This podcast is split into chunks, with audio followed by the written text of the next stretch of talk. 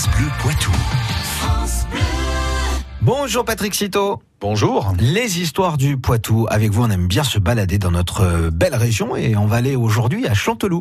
Alors Chanteloup, c'est dans les Deux-Sèvres et il y a 617 ans, un de ses habitants euh, a expérimenté la marche sur longue distance dans des circonstances bien particulières. Bien avant notre époque et les courses ou marches de longue distance telles que les ultra-trails, un habitant de Chanteloup va en effet éprouver son endurance dans des circonstances qui n'ont pourtant rien à voir avec une pratique sportive. Nous sommes en l'an 1402.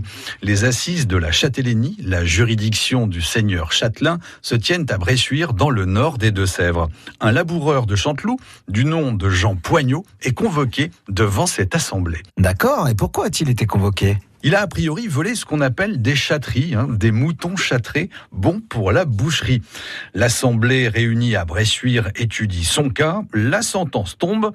On imagine la stupeur de Jean Poignot quand il se voit condamné à se rendre à pied à Notre-Dame-du-Puy en Auvergne tout en jeûnant deux jours par semaine.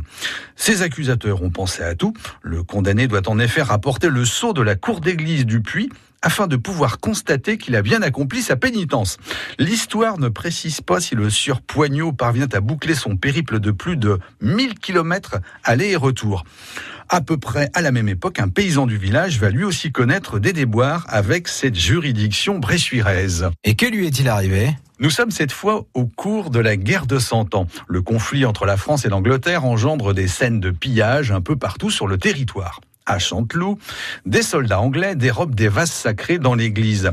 Mais les troupes ennemies ont besoin de trouver de la nourriture. Les Anglais vont ainsi faire du troc avec un des paysans de la paroisse.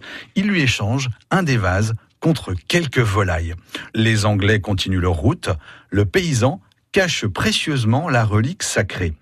Au bout de quelques temps, au lieu de restituer le vase, il cherche à le vendre.